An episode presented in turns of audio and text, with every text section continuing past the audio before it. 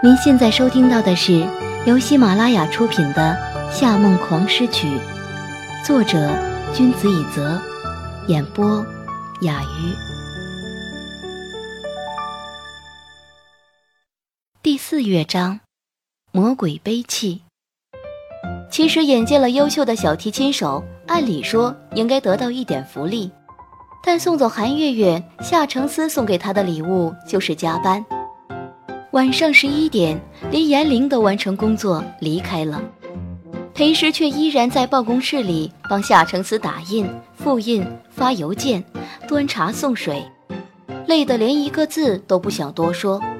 夏承思的精神倒很好，三杯咖啡下肚，就跟装了大号金霸王的机器人似的，完成堆积如山的工作。完成最后一个企划时，人已经走光了。整栋大厦的灯几乎都要熄灭，裴师恨不得把包包直接挂在身上飞奔出去，却听见夏承思动听的声音冷不丁地飘过来：“陪我去吃宵夜。”他几乎可以预料到接下来发生的事。夏承思把他带到一个高级西餐厅，叫上红酒、法式长面包、精心烹饪的兔肉和蜗牛。安排一个穿燕尾服的小提琴手在一旁拉曲子，在浪漫的烛光旁自己一个人用餐，他则在一边站成木桩或化身扇扇子的小丫鬟，看他慢条斯理的把所有美食用完后，再拿他的信用卡去买单。在他付钱的时候，他自己调动车子走人。在他上了巴士后，给个电话说，明天早上七点。把韩月的资料送到负责人那里，然后直接挂掉。但事实是他自己开车到一个停车场，把车停下后，带着他穿过购物街，然后进入了一个热闹的小吃街。烧烤独有的香气溢满街道。夏承思把衬衫袖子卷起来，大步走到一个烧烤摊旁边坐下，指了指身边的位置说：“坐。”看着这条街。裴师想起小时候，爸爸经常带着他和裴曲来夜市上吃烧烤。可是，自从爸爸去世后，她变成柯家养女后，每次路过烧烤摊，她连多看几眼都会被苛责鄙视。那种东西脏死了，你还喜欢吃？我带你去有档次的料理。柯泽母亲是小提琴家，小提琴起源于意大利，因此他们全家人都非常西化。他所谓有档次的料理，就是高级西餐厅的牛排意面了。别的东西不好说，但那些西式肉块怎么可以跟拥有八大菜系的中华料理相提并论呢？柯泽带他走遍各式各样的高级餐厅，最后他还是选择自己在家做饭。一直以为出国时间更长的夏承思和柯泽是一路人，所以这一刻。裴师呆了有两三秒，才在他身边坐下，看着眼前新鲜的土豆、发亮的金针菇串烧、整齐切好的藕片和黄瓜出神。夏承思把这些东西一件件夹在铁板上，翻来覆去，熟练的像是他自己就是卖烧烤的一样。眼见老板又送上了香嫩的小烤鱼和羊肉串，裴师终于忍不住说：“你。”居然喜欢吃烧烤，夏承慈头也没抬。不喜欢吃这些，我要吃什么？裴时想了一会儿，以文火炖煮的英式牛排，配薄若莱葡萄酒。在英国吃了这么多年西餐，还没吃够吗？裴时的心忽然提了起来，正在想如何回答，夏承思又迅速转口道：“哦，记错了。”你是留学美国？裴师沉默了许久。是啊，伦敦没有这些东西。夏承思拿起一串烤鱼，在上面涂满酱汁。英国人喜欢 pose，所以不允许设立路边摊，连购物中心都很少有吃东西的地方。裴师明知故问的眨眨眼。那他们晚上饿了怎么办？用餐时间晚。吃完饭就去喝酒，又喝到半夜。夏承思吃了一口烤鱼，想了想，又补充道：“哼，难怪肥胖率欧洲第一。裴师看着半夜啃烤鱼还叫了啤酒的上司，一时间不知该如何回答。过了一会儿，老板娘把鸡排送上，看了一眼裴师，笑道：“哎，夏先生，这还是第一次看你带女孩子来吃东西。”啊，见他没太多解释，老板娘一下来了兴致，看了一眼裴师，这姑娘虽然穿着职业套装。似乎是夏先生的同事，但长得这样清冷漂亮，看上去和夏先生是怎么看怎么配。关键是她一脸倦容，看上去像是疲惫的不得了。哎，夏先生，你果然不大懂体贴人啊！老板娘完全忽视了裴时浑然自成的生疏感，拍了拍他的背：“你看看这姑娘长得多标致。”你把人家累成什么样了？裴时不喜欢和别人有身体上的接触，只是淡淡的回避了老板娘的手。是吗，裴秘书？我把你累住了？夏承思饶有兴致地看着他，下颚骨线条相当漂亮。生物进化史上发生过无数次重大的革命性事件，这些事件很多时候。意义超过无数件小事件的总和，其中一件便是脊椎动物出现在生物史上后进化出了颚。所以，当人们看见轮廓分明下颚的人，总是会觉得他们很吸引人，却也会同时让人觉得他们很不好对付。这是因为生物本能告诉我们，他们的大脑比普通人的更复杂。裴师当然知道。夏承思不仅复杂，还是个冷血动物，不能因为他吃了一点人类的食物就对他放松警惕。他挺直脊背，认真的说：“这种程度就累了，我也不敢待在夏先生身边。”老板娘继续无视裴师的排斥，在他背上重重一拍：“小姑娘真有精神，鸡腿快好了，我去给你们拿。”老板娘刚一走。夏承思就继续胃口大开的吃鸡排，完后用纸巾擦擦嘴。对了，明天你跟我一起去一趟音乐厅，到时候你带着韩月月去练习，三四天的时间你能完成吗？能。娜娜喜欢风格激昂的音乐。夏承思说到一半，没有留意后面的老板娘已经过来了，只继续说道：“所以时间不是最紧要的问题。”重要的是激情和质量，明白？三四天我完全 OK，但你不会有问题吗？夏承思忙成这样，不大可能有时间在那里监督吧？夏承思默然道：“难道你指望三四天都靠我？”裴师还没回答，老板娘已经跑过来把鸡腿放下来，严肃地看着他们。夏先生，你别愁。遇到这样的女中豪杰也是你的福分，你别担心啊，我有办法。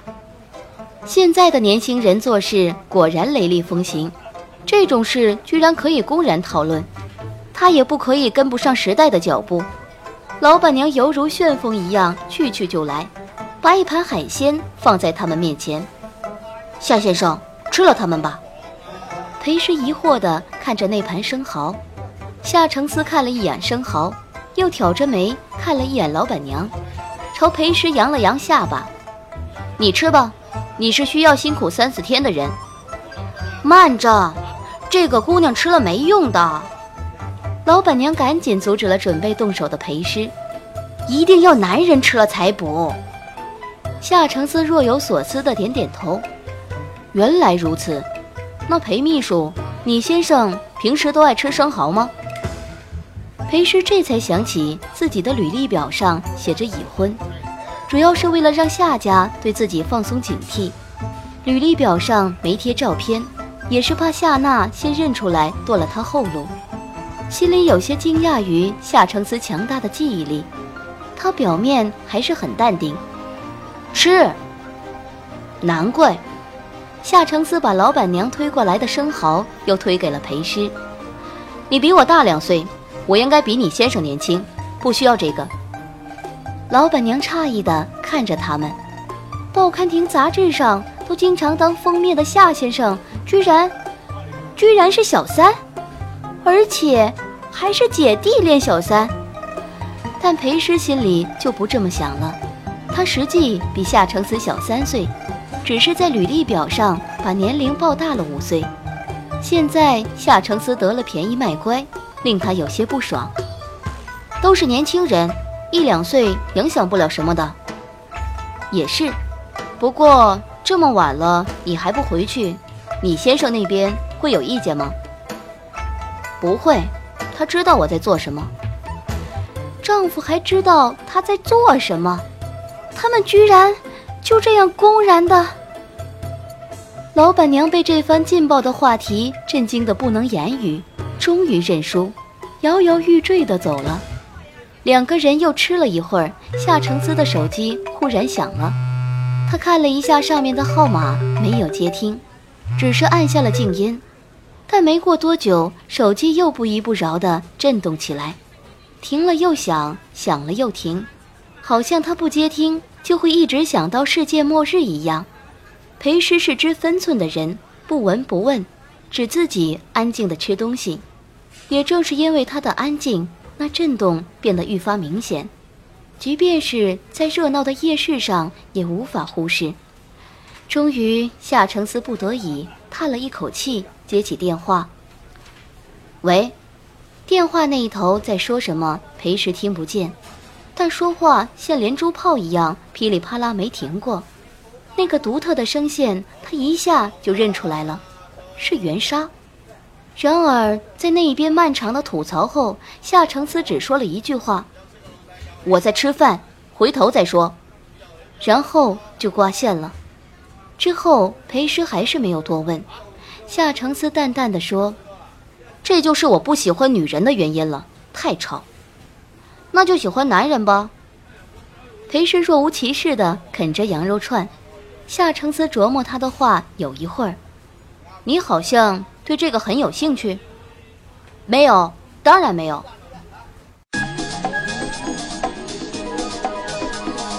您正在收听的是由喜马拉雅独家发布的《夏梦黄诗曲》。次日是九月二十一日，裴石之前在公司里看过科纳音乐厅内部的照片，知道这座音乐厅规模庞大，里面有上百间工作室和教室，一部分工作室还特别安置了玻璃天窗，以便音乐家们在晚上观望星空，能够激发灵感。但真正进去以后，裴时才感受到了一级投资的艺术殿堂有多么宏伟。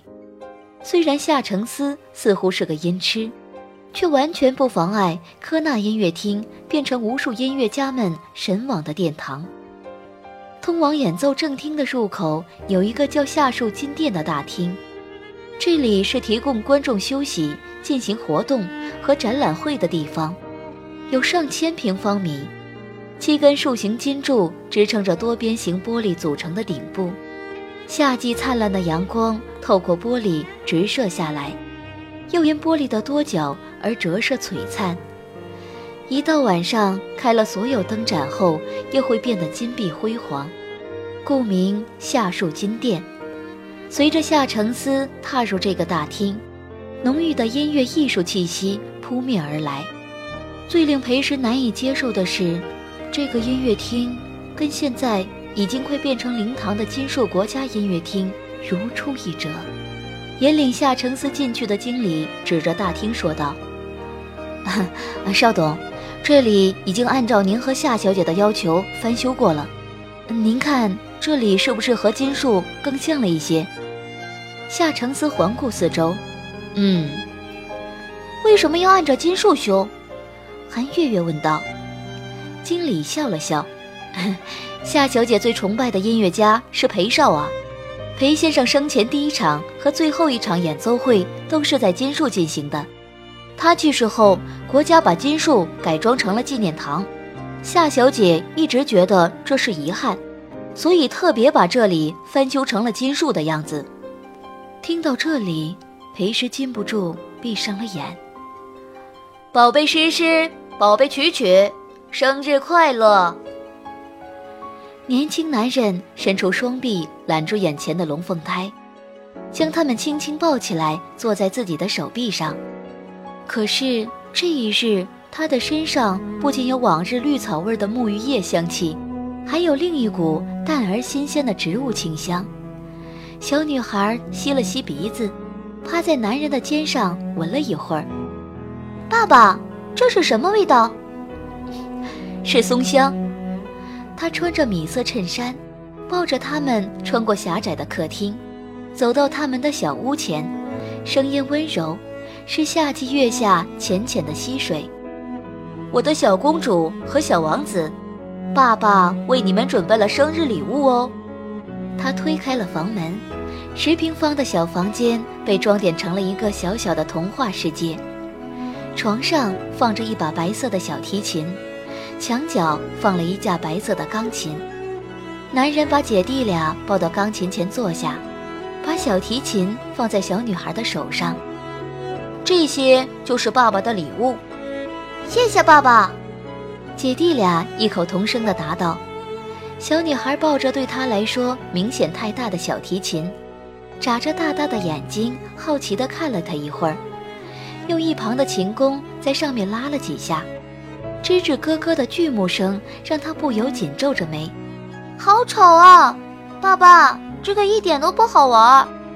他笑了笑，揉乱了他的头发，接过小提琴和琴弓，站起身，把它平行地架在自己的肩上，又把弓以十字状放在琴弦上，轻轻拉动。才开了个头，小女孩就不由愕然地抬头看着他。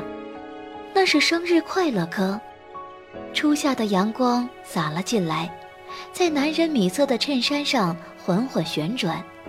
他的身材高挑，背脊笔直，一个动听的音节有秩序地接连在一起，在手臂优雅的动作下组成了浪漫的旋律。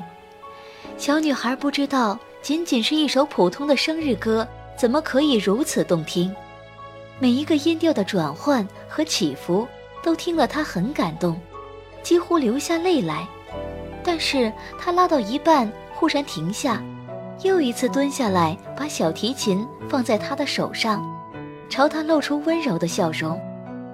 恭喜我的女儿儿子六岁了。他不乐意了，开始手舞足蹈的耍赖皮。为什么不拉下去？我还要听，我还要听。儿子也挥舞着小手，我也要听。后面半首你们要自己学。明年爸爸生日的时候，你们合奏生日歌给爸爸听，好不好？他想了一下，还是乖乖的点头。好，说不定明年的这个时候，妈妈也回来喽。男人的笑容忽然变得有些忧伤。是啊，我们一起等妈妈回来。他摸了摸她及肩的长发，拿起相机对着三个人。好了，现在爸爸要和小公主、小王子一起拍照了。来，一、二、三。